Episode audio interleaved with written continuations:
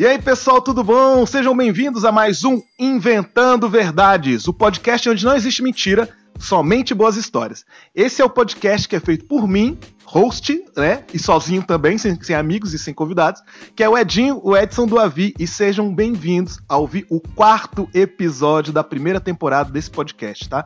Ele é gravado, gente, através do meu Instagram, sempre aos sábados, às 6 horas da tarde, através de uma live no meu Insta, que é o Insta do Edinho. É super simples e você está super convidado a participar.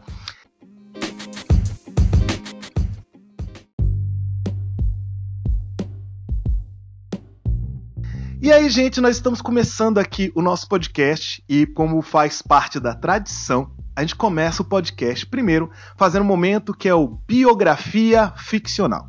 Que, que é esse momento? É um momento em que eu conto uma história para vocês, uma história da minha vida que eu vivi só que a nossa memória, ela não presta. A gente vai perdendo detalhes, a gente vai modificando os detalhes, porque a nossa memória, a nossa autoestima, a maneira que a gente percebe aquele momento, que na hora a gente ficou pé da vida e hoje em dia a gente dá risada. Então vai mudando muito a maneira que a gente percebe uma história. E quando você conta para alguém, se tem alguém que estava no mesmo momento que você, pode acontecer, com certeza, dessa pessoa começar a te questionar. Falar, olha, que eu lembre, você não fez isso, você não falou isso. Então, é um momento de eu estar aqui registrando as minhas histórias enquanto eu ainda não tenho Alzheimer e não perdi. Então, quer dizer, esse podcast nada mais é do que um HD das minhas memórias, tá aqui junto com vocês. E a gente vai começar então com o primeiro momento, que é o biografia ficcional. E a história de hoje do biografia ficcional é a história você me deixa sem ar.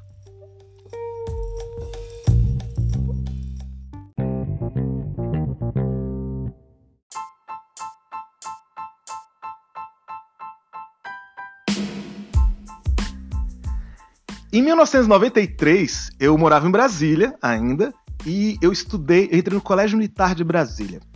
Meu pai militar, meu pai era louco de vontade de ter um filho estudando no exército. Não, porque o exército, ele enobrece o homem. Você vai ver, rapaz. E meu pai fazia de tudo para entrar no colégio militar. E para quem não sabe o processo, geralmente você tem uma prova. E essa prova, você vai fazer ela para poder ingressar na antiga quinta série. Hoje em dia seria quarto ano, porque inventaram aí o tal de, é, nono ano aí, que era a nossa oitava série. Então você fazia o cursinho porque era uma prova um pouco puxada. Imagina, eu cresço com 9, 10 anos fazendo essa prova. E você, passando na prova, você entrava no colégio militar. Só que, eu sendo filho de militar, cara, eu falei, velho, eu não quero estudar numa escola em que todo mundo é meu pai. Eu não tô afim de ter professores, ter monitores, todo mundo é militar. Não, eu tenho preciso de um lugar para poder respirar, ter espaço. E a escola era um lugar para mim, né, relacionado a isso. Então, eu cheguei, é, a primeira prova era matemática. Aí nessa hora eu pensei, eu falei, cara, eu não fazia teatro ainda, mas já veio o, o lado teatral. Eu falei, gente, agora é a hora de eu acabar com os planos de papai. E pronto, rodei na primeira prova. Então quando eu cheguei em casa, porque era cada dia era uma prova, que nem vestibular, só que para criança. Aí quando eu cheguei em casa, eu já falei pro meu pai, pai, a prova foi difícil, pai. Você sabe que eu estudei, mas Poxa, não deu, pai. Não sei o quê. Meu pai, não, ainda tem outros dias, você vai fazer os outros dias, você vai conseguir. Eu falei, tá. E não passei. Beleza, ufa, consegui. Os planos agora estão frustrados de papai. Black Papa não vai conseguir ter um filho no colégio militar. E fiquei de boa. Só que fui passando minha vida, eu não sabia que meu pai, ele ficou tentando conversando com todos os generais que já tinham, ele já tinha trabalhado, tentando arrumar um jeito de eu entrar no colégio militar. Então, quando finalmente eu tava ali, é, eu fui passar do oitava série pro primeiro ano, indo pro ensino médio, meu pai chegou e falou: Eu consegui pra você entrar no colégio militar, cara. Você vai estudar no colégio militar agora. Então não tinha como falar não, porque ele tinha conseguido, né? Não sei que tipo de favores meu pai fez. Desculpa, papai, pelos testes de sofá que você teve que fazer para poder entrar no colégio militar. Aí eu entrei no colégio militar e, cara, que droga. Mas lá, cara, eu vi que tinha um montão de gente que era que nem eu, filho de militar, e que queria revolucionar. Então a gente fazia muita zona, muita bagunça. Tem uma coisa que o exército faz que é. Tem um montão de problema, mas tem uma coisa que o exército faz que é infalível, que é juntar as pessoas. Como que faz isso? Fazendo todo mundo sofrer junto e ter um inimigo em comum. Então, se todo mundo é sacaneado, zoado por um sargento, um tenente, todo mundo se junta. Porque a gente sofreu junto, cara. A gente da galera que dá sofrência. E a gente odeia esse cara, a gente odeia esse, esse, esse, esse cabo, esse sargento. Então, eu tenho amigos, ah, cara, eu me formei na turma de 96, vai fazer 30 anos e a gente ainda tem contato com um montão de gente. Na nossa festa de 10 anos, a gente conseguiu reunir, cara, mais de 200 pessoas, assim, depois de 10 anos teve a festa de 20 anos também com a galera pra caramba, teve a festa de 25 e por aí tá tendo, até a galera começar a morrer e diminuir e por isso não ter mais festa. Mas aí, entrei, e eu fazia coisa errada pra caramba. Quem já ouviu o podcast sabe que eu queria ser dublê, então ficava criando brincadeiras legais ou não para poder entreter a minha cabeça. E nisso, então eu criava sempre alguma brincadeira louca. Ah, eu vi uma escadaria imensa, então eu comecei a brincar de pular de cima da escada. Meus amigos ficavam de baixo com os braços trançados, tipo quem é, pula de palco de show de rock. E eu pulava, beleza, pulei do décimo degrau, agora eu vou subir mais cinco para chegar o mais alto possível e pular. E a galera, é, ele é legal, ele é doido. Ou simplesmente ele não tem dinheiro para ter brinquedos legais. E numa dessa, eu não sei como, eu e uns amigos descobrimos como é que a gente podia fazer para fazer as pessoas desmaiarem.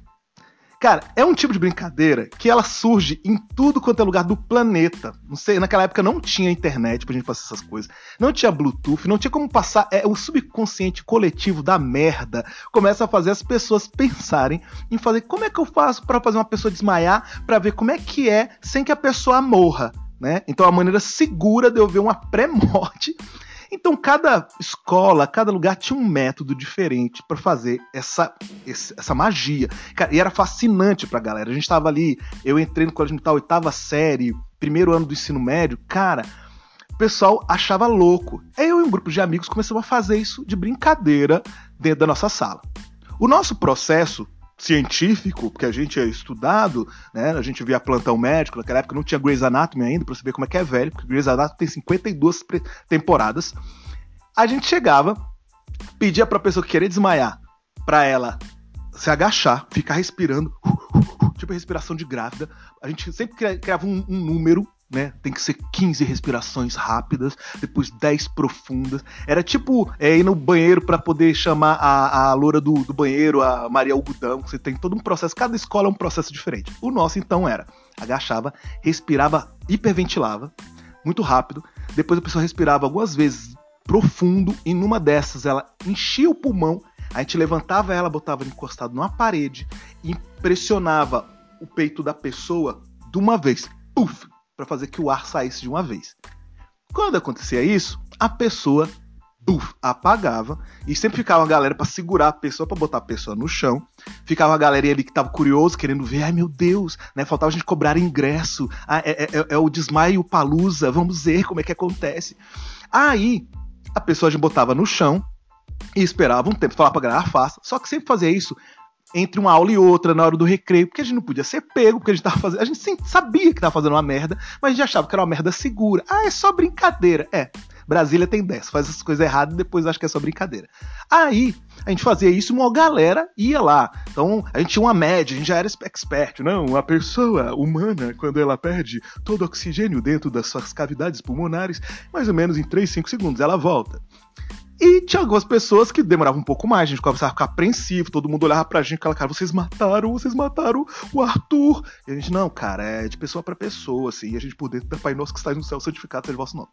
E ficou nisso e foi se espalhando pela escola. Então toda hora do recreio ia muita gente na minha turma para ver essas peripécias dos meninos loucos que tiram o oxigênio das pessoas. Só que aí, esse negócio foi indo pra galera que era nerd, pra galera que era descolada, e chegou nos valentões do colégio. Todo colégio na década de 90, 80 tinha o cara que era forte, musculoso, fazia educação física, as meninas ai, adoravam quando ele estava sem camisa. E, né, chegou um desses caras lá na minha sala. Dessa, eu não lembro o primeiro nome dele, mas no colégio militar você pode escolher qual nome que você vai ser chamado a partir do seu nome. Então, aluno, eu era o aluno Edson, mas eu podia ser aluno Cardoso, que é o meu sobrenome. Tem muita gente que pega o sobrenome, inclusive mulheres. Ah, menina é aluna é, é, aluna Silva, e é uma menina, tá? Aí chegou um cara, galera rindo, é, desmaiou várias pessoas, vocês bateram recorde, cadê o Guinness? Nisso chegou um dos caras que, se não me engano, o sobrenome dele era Vilafane. Cara forte, grandão. Pá, pá, foi chegando na sala. Olhou pro, pra mim e pros meus amigos que fazíamos essas peripécias e jogou o desafio e falou: Eu duvido vocês conseguirem fazer eu desmaiar. Meus amigos olharam para mim com aquela cara de eu não quero nem tentar. Eu olhei e falei, eu vi uma oportunidade, gente. Eu falei, cara, é o valentão, um dos valentões do colégio. Eu falei, então vamos aí, meu irmão. Então vamos, porque eu sempre fui o cara meio abusado. Até os 11 anos de idade eu era muito mongolzão. Depois, com essa idade 13, 14, eu despertei pra maldade do mundo. Aí ele chegou, só que eu pensei, ele não sabe qual é o nosso método, nossa methodology, o nosso é, Boston Medical Group dos pulmões. Ele não sabe como é que a gente faz. Então a galera tava em roda. Eu falei, então venha. Cara, precisa expert, né? Suba no palco. Ele entrou, mandei ele respirar, tipo, o dobro do que o nego fazia e mandei ele respirar muito mais rápido. E eu ficava, vai, você não é atleta? Respira mais rápido, mais rápido. Ele foi, tipo, desafio, né? O que, que esse neguinho tá, tá achando que vai me zoar? Aí ele chegou, levantou. E geralmente a gente botava a mão no peito e pressionava a pessoa contra a parede. Eu pensei, ele é muito maior do que eu. Só empurrar com a mão não vai dar certo. Eu dei uma ombrada, como se eu estivesse derrubando uma porta e a porta era o cara. Buf! Afastei. Ele olhou para mim, de boa. Olhou para mim, começou a rir e falou: Não deu certo. Pum! E caiu, velho caiu que nem uma sequoia. Madeira! Pá, e caiu de uma vez no chão. Tipo, a gente tava ali, oitava série, primeiro ano, todos os moleques tinham 1,60m, o moleque tinha 1,90m e pouco. O cara caiu, velho. E ninguém assustou, porque geralmente se segurava. Eu deixei cair, velho. Não vou ficar segurando aquele cara grande, eu não ia conseguir. Ele caiu, todo mundo olhando assim. Quando ele tava deitado, isso foi na hora do recreio, quando ele tava deitado, de repente a gente olha e começa a surgir leve e sorrateira, ali esgueirando uma pequena manchinha líquida na calça dele. Começa a se espalhar, o cara mijou nas calças. O que acontece? Ele provavelmente era hora do recreio, ele pensou: ah, daqui a pouco eu vou ao banheiro. Mas antes vou ali zoar com esses caras que acham que conseguem me desmaiar. Então ele tava segurando o xixi ali. Quando ele caiu, ele relaxou. Ele tava desmaiado ele ficou com uma senhora mancha, muito mais do que óleo quando pega ali nas praias brasileiras, quando o presidente não ajuda as pessoas. Aí, cara, quando ele acordou, todo mijado, e todo mundo rindo. Sabe que a cena de filme da sessão da tarde, com o título muito louco da pesada do barulho na África, no meu caso? Aí fala, ah, todo mundo rindo dele pra caralho. Ele levantou sem graça e saiu correndo eu acho que na hora ele ficou tão louco que nem, nem se ligou de quem foi o culpado dele se mijar, que era eu. Mas durante ali uma semana eu fui o rei. Eu fui o cara que desmaiei o Vilafane e que fiz ele se urinar. Wakanda Forever.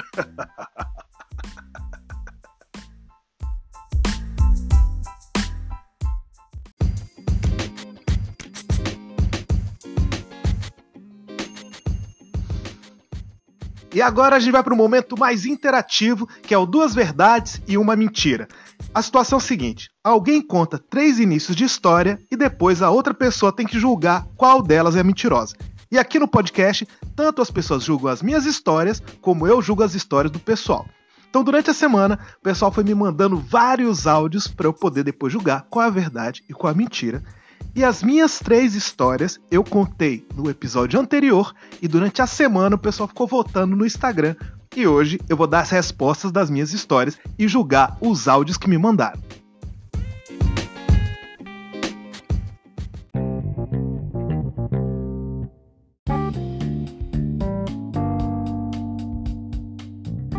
E as três histórias que eu coloquei do Duas Verdades, uma Mentira do último episódio foram eu já caí do palco, eu já capotei um carro e eu já subi um prédio pelo lado de fora.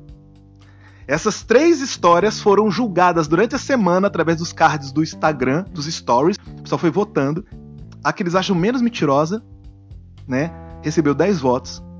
A segunda, que eles acham que era mentira, recebeu 32 votos. E a que eles acham que era mentirosa recebeu 48 votos. Então agora vamos dizer qual é a mentira. A mentira é que recebeu 48 votos. A mentira é que eu já capotei um carro.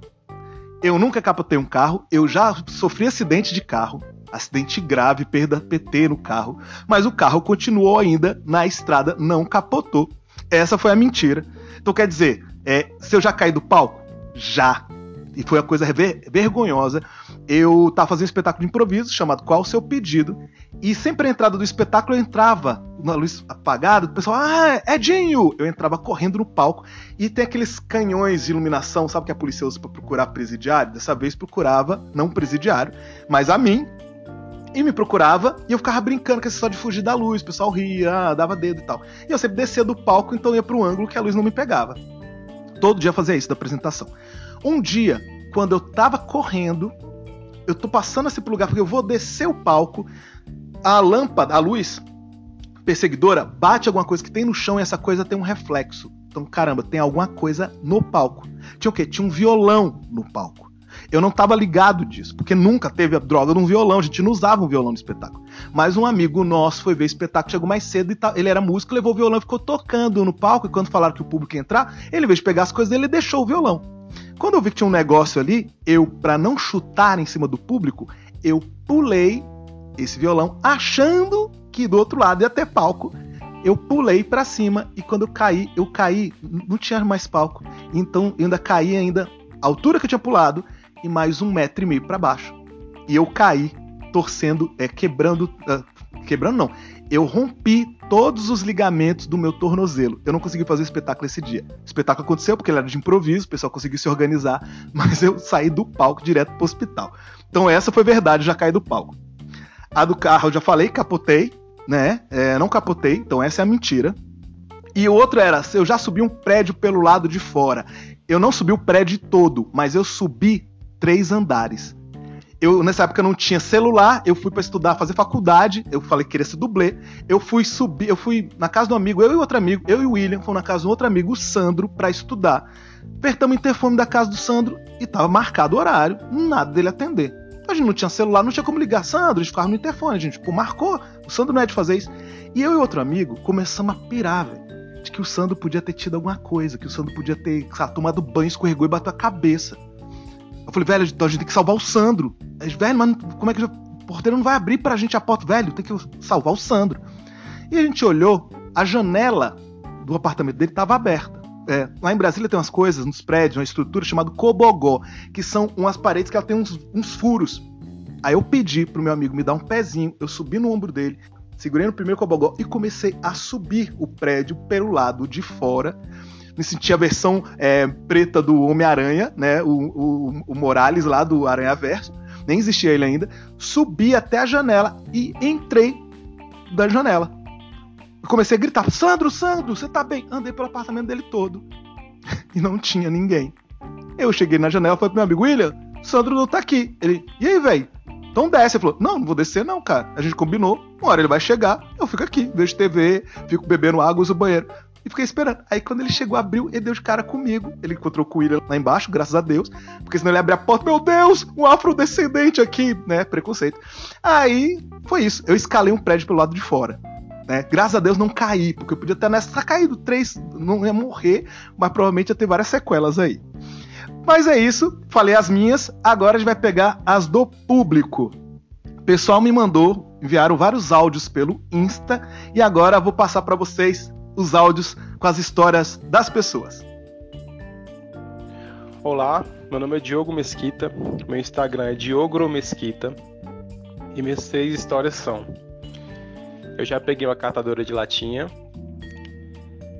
eu já pulei no fosso do elevador e eu já pulei de paraquedas. Cara, já peguei uma catadora de latinha. Cara, quem vê os outros episódios sabe que eu, eu tenho até hoje uma dúvida se eu fiquei ou não com a mendiga. Então, é possível, porque os trabalhadores assim que trabalham nas ruas também têm um coração, também têm amor, afeto, eles não são só um pedaço de carne, não são só a força motriz do nosso país, não, nesses trabalhos não convencionais. Então, se ele ficou com a catadora de latinha, se for ainda no carnaval que pega assim, é, quer aprender, pega uma latinha, bate lá na outra, pá, pá, e ele repete junto com a menina, em vez de bater os latas, eles batem os lábios, isso é bem possível, tá? Eu, Ele disse que já pulou no fosso do elevador. Eu já fiz algo parecido. Vou contar a história depois, em outro dia disso. Então é possível não sei por que, ele pulou, eu sei o meu motivo. Era pra gente criar brincadeiras. O caso dele, sei lá, vai que ele pulou pra pegar uma coisa, para se esconder. É, ou então ele sabia que lá embaixo ele guardava drogas e a polícia não podia encontrá-lo. E era uma fuga frenética. E hoje ele está numa prisão ali em Guantánamo, nos Estados Unidos. Caraca, já criou toda a história da vida do cara. E ele já pulou de paraquedas. Pulou de paraquedas. Cara, se ele tá com dinheiro, dá para pular. Cara, das três, eu acho que ele nunca pulou de paraquedas. Pois, vamos dizer que ele é pobre, que ele não tem dinheiro para pagar um curso para poder saltar. Pular no fosso do elevador e pegar uma catadora de latinha, gente, é de graça. E se você pega a catadora de latinha, dependendo se você faz a sociedade com ela, vocês pegam as latinhas de alumínio e vão e vendem para o ferro velho e vocês ganham dinheiro juntos. E assim começa um império a partir do amor, né, a reciclagem. Então, a minha história mentirosa é que eu já pulei de paraquedas. Apesar de sempre ter vontade, eu nunca pulei de paraquedas. Essa é a minha história mentirosa. Vamos agora ouvir o próximo áudio. Oi, meu nome é Mariana Rocha. O meu Instagram é mari.underline.rocher, Mari com Y. E as minhas três verdades e uma mentira foram: eu já fiz cocô na praia, eu já andei de moto e eu já bati com uma caneca de vidro na cabeça do meu irmão. Cara, Fazer cocô na praia não é uma coisa bonita. Mas tem gente que acaba fazendo, tem praias no Brasil que você olha para a água e fala: hum, Jesus andou sobre as águas, eu também consigo. Parece que você tá numa grande banheira do Lucas Neto cheio de Nutella. Você tá nadando e de repente, oh meu Deus, um choquito! Acontece essas questões aí. É, às vezes a pessoa me faz sem querer, você é pequena, é criança, então por enquanto é possível. Ela disse que já andou de moto, aí tem a, tem a história. Ela já andou, ela pilotando? Ela na garupa? Ela trabalhava no iFood? Ela, é, junto com um amigo, usava moletom, usava máscaras e assaltava pessoas no trânsito? Tem isso aí, às vezes é questão de trabalho ou de lazer, então tem que descobrir o que, que é. E diz que ela já bateu uma caneca de vidro na cabeça do irmão dela. Olha aí, uma coisa que o Jô Soares nunca fez com nenhum convidado usando uma caneca. Ela já tá uma vantagem aí. Ela pode ser uma pessoa louca, porque ela bateu a caneca na cabeça do irmão e fazer cocô na praia, nas duas situações ela já fez merda. Então a única maneira dela fugir é de moto. Eu acho que a mentirosa dela foi que, cara, ela deve ter batido no irmão, isso é bem plausível. Ela já andou de moto. É, cocô ela fez sem querer, um dia ela chegou, comeu, tomou Yakult misturado com cheeseburger e uma paçoca, e isso deu um revertrés no estômago e ela deu um Hadouken com os intestinos. E a minha mentira é. Eu já andei de moto. Vamos pro próximo áudio então. Vamos ver aí mais essas histórias aí. Meu nome é Isadora Barbieri. Instagram, arroba barbichados. Minhas três histórias são: já tive uma arma apontada para mim, já levei um hamster para a escola, já arrombei uma porta já teve uma arma virada apontada para ela, se ela mora em algumas cidades do Brasil, São Paulo, alguns lugares no Nordeste, isso é bem comum, tá? Isso porque o pessoal ainda não tem porte de arma, tá ok? Levar um hamster para a escola é normal, a gente sempre leva alguma coisa para poder lanchar, é. tadinho, tadinho do, do pequeno Wilburn. Esse, essa bolinha de pelo, esse mini Tony Ramos que eu amo tanto e boto na sua rodinha para correr. Caraca, levou um hamster. Criança tem disso, né? Tem vídeo que a gente vê aí na internet, a menina levando um gato pro colégio escondido, um cachorro. Tem essa história, né? De várias meninas que levam algum animal, né? Pra, pra, escondido pra, pra escola. Levam um animal, levam um cachorro, um gato, levam um irmão. Porque tem esses animais pra gente levar. E já arrombou uma porta Bom, mais uma vez, questão profissional, questão de desespero, uma diversão, uma brincadeira marota, é, arrombou a porta. Estava no programa do Sérgio Malandro, era a porta dos desesperados. Antes de abrir, saiu o gorila, eu já desci a bicuda. Ia ser muito legal se tivesse isso na década de 90, no programa do Sérgio Malandro, que é mais velho sabe do que eu tô falando. Cara, o hamster é plausível, uma arma virada para ela, cara. Atenção, se for verdade, desculpa, fique bem, tá? É, ainda mais se for de alguém conhecido. Já arrombou uma. Eu acho que arrombou uma porta, cara. Arrombou uma porta. É, eu não sei. Aí é um preconceito, Edinho machista, preconceituoso, achar que uma mulher não vai tentar arrombar a porta. Por quê? Porque ela não tem força? Não, porque ela tem inteligência. Porque ela vai ligar para um chaveiro. O homem que quer mostrar que é o macho alfa, deixa eu dar uma ombrada aqui que nem eu fiz no peito do Vilafane. Né? Tem essa questão do macho alfa aí. Eu acho que foi isso. Ela arrombou a porta, é a mentira. E a mentira é já arrombei uma porta. Vamos então agora para mais um áudio que me enviaram. Olá, meu nome é Jonas Alves, meu Instagram é jonas.jonhanalve e as minhas três histórias são: A minha escova de dentes é rosa, eu já tive uma banda na oitava série e eu já pulei de uma ponte. Bom, se ele tem uma escova de dentes rosa, então, segundo a Damares, ele é menina. Não tem problema. Meninas também gostam de fazer higiene bucal. Não ficam só pensando em fazer make-ups, cuidando simplesmente da pele e dos cabelos. Cuidam também da arcada dentária. Então você está correto a usar sua cara. A não ser que você seja daltônico e comprou uma rosa achando que estava comprando uma verde. Mas aí é uma alegria de diversão na sua família que te fica te zoando. Já teve uma banda na oitava série, né?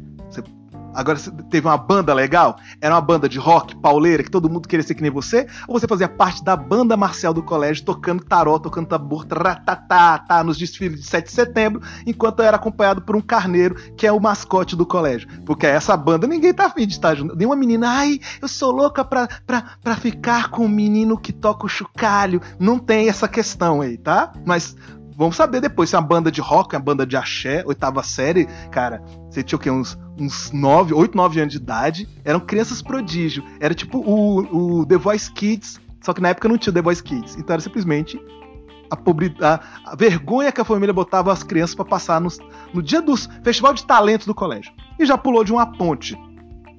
Depende da ponte. Tem ponte que é pequena, a gente pula. Lá em Brasília tem três pontes e eu já pulei de duas delas. Tem uma, que é a nova, que tem uns dragões do mar em volta, uns arcos, que desse eu nunca pulei. Ela parece bem mais alta e o impacto pra, na água deve ser um pouco dolorido.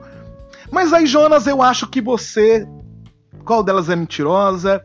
Eu acho que, cara, se a escova ser, ser, rosa, não tem problema. Às vezes, né? Você comprou a escova é escova, cara. A, a cor dela não vai fazer você ter mais ou menos cáries. Não vou usar uma escova rosa porque rosa é a cor da Peppa Pig. A Peppa Pig é uma porca, então ela gosta de sujeira, mas aí, contraditória com isso, ela vai limpar bem os meus dentes, sei lá. Eu acho que a mentirosa é que você já teve uma banda na oitava série. Você não era é, uma criança musical prodígio. Você não era irmã da Sandy. Você não era filho do Chororó ou do Chitãozinho ou dos dois essa relação incestuosa, eu nunca sei quem é pai de quem. Então essa foi a sua mentira. E a mentira é a minha escova de dentes é rosa. Então é isso, gente. Terminou agora o nosso quadro Duas Verdades e uma Mentira.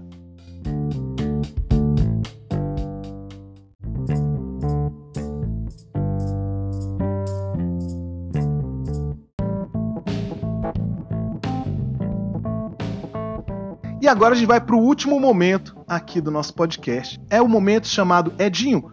Conta aquela história de quando você.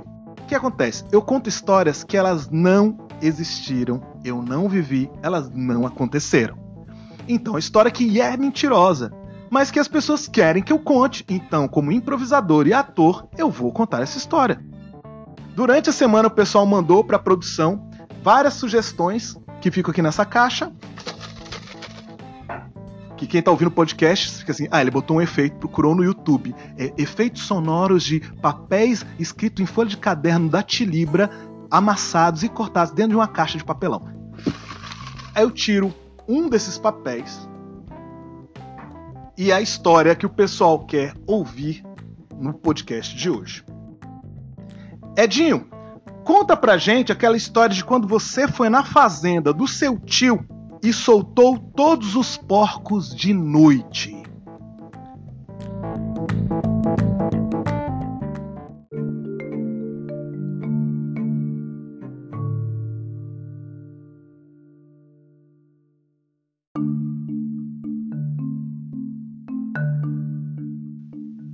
Gente, essa história ela aconteceu mais ou menos. Eu tinha mais ou menos uns 14 anos de idade e eu ia na casa do meu tio, né? Que era o tio Getúlio. Tio Getúlio gostava de pescar, gostava de fazenda, ele tinha jipe, ele era jipeiro, ele gostava de fazer trilha. Ele era um tio mais rústico, assim. Ele era professor de escola, ele dava aula de geografia, mas ele gostava também de relaxar. Ele pegava e levava eu e meus primos meu irmão também, levava os primas, primas, tios, todo para a fazenda para a gente passar o final de semana.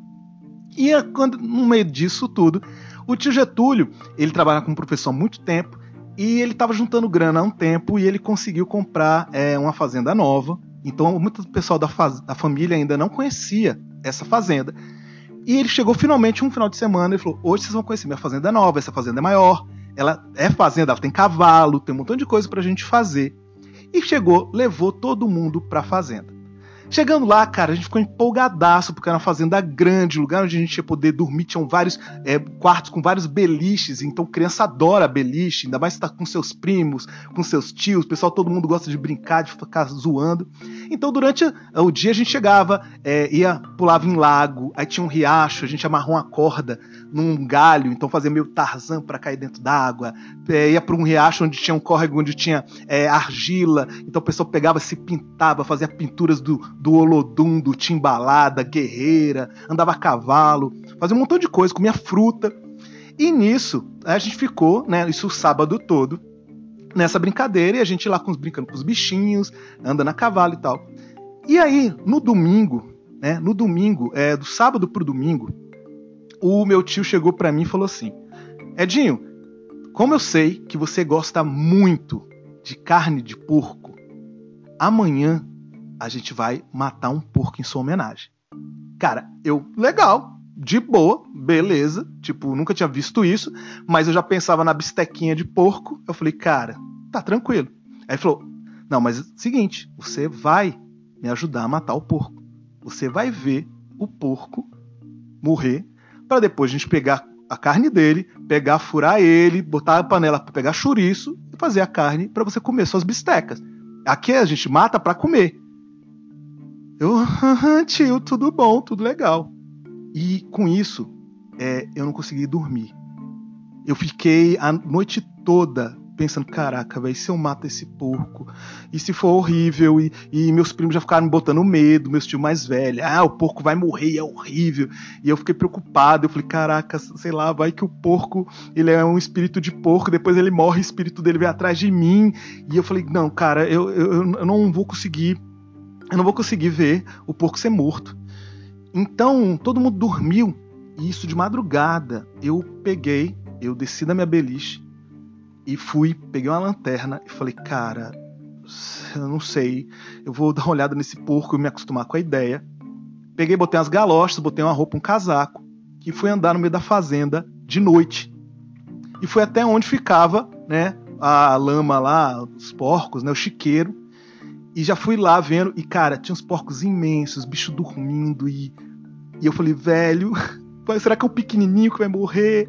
E eu fiquei tão agoniado com aquilo que eu falei, cara, não vai, não, não vou querer participar disso. E eu falei, cara, a maneira de não matar o porco é se o porco não estiver aqui, velho.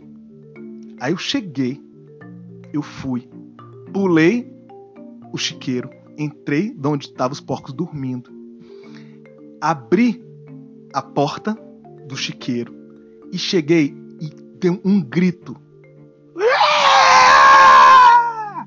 Os porcos assustaram e saíram desembestado correndo pela porta do chiqueiro. Nisso, eu fui derrubado pelos porcos, fiquei todo sujo de lama e os porcos correndo com aquela barulheira toda, porque porco quando grita é muito alto. Nisso, na casa onde estava todo mundo, no casarão onde estava todo mundo da família dormindo, começou a acender as luzes. Plá, plá, plá, plá, plá. Nisso, meu tio já saiu com a espingarda, achando que era alguém querendo roubar. E nisso, ele foi até o chiqueiro, chegou no chiqueiro, me encontrou todo sujo, cagado, velho, de lama. Parecia que eu era aquele cara que morava num mangue caçando caranguejo, né? Ali todo Chico Sainz. E ele olhou para mim e falou: O que aconteceu? Meus porcos, meus porcos, meus porcos. E eu falei: Tio, eu vim aqui pra me acostumar com a ideia de matar o porco, para amanhã poder matar o porco e o senhor ter orgulho de mim. Só que aí eu abri a em vez de ficar de fora, eu abri a, a, a portinha e os bichos correram fugiram. Ele olhou, ficou puto, falando: Cara, a gente tem que capturar os porcos de novo. Pegou, chamou os meus outros tipos, pegaram lanterna, pegaram todo, né? Pegaram. É, eles tinham uma, tipo as arminhas que tinham um dardo tranquilizante para poder, né, pegar animal de grande porte e foram procurando o limite da fazenda para que o porco não passar, os porcos não passassem para o terreno do vizinho, porque tá no terreno do vizinho, aí começa aquela briga de porco é meu, porco não é meu, porco é meu, porco não é meu. Final das contas, ficaram a noite quase toda fazendo isso. Conseguiram recuperar todos os porcos. Eles não conseguiram sair da área onde tinha o arame farpado. Conseguiram capturar todos os porcos. No dia seguinte, meu tio é, chegou e me levou. Eles mataram o porco. Eu tive que ver o porco ser morto. Foi uma das coisas mais horríveis que eu já vi na minha vida. E eu ficava pensando, não, não vou comer, eu não vou comer, eu não vou comer, eu não vou comer. Eles começaram a fazer a bisteca, eu comecei a sentir o cheiro da carne e eu comi. Foi nesse momento que eu percebi que é, a história do sofrimento dos animais para você não comer carne não é uma coisa que me apetece, porque no final das contas eu sou uma pessoa medíocre, uma pessoa hipócrita e uma pessoa que come porcos, mesmo quando tentei ser uma criança no filme da Disney e liberá-los. Então fosse como se a criança do filme Free Willy não conseguisse liberar a baleia e depois ele comesse churrasquinho à base de banha de baleia.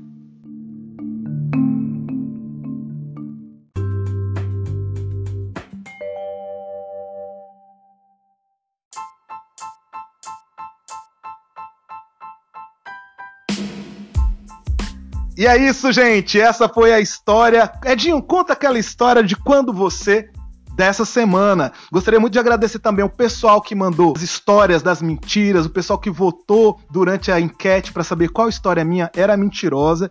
Dizer que mais uma vez a gente está aqui gravando aos sábados, todo sábado às 6 horas da tarde, a gente faz uma live e nessa live a gente grava aqui no perfil Insta do Edinho, a gente faz a gravação desse podcast ao vivo. Então vocês estão junto comigo aqui no meu estúdio gravando todo esse momento comigo. Então, muito obrigado. Eu sou o Edinho e até a próxima gravação, até o próximo episódio do Inventando Verdades.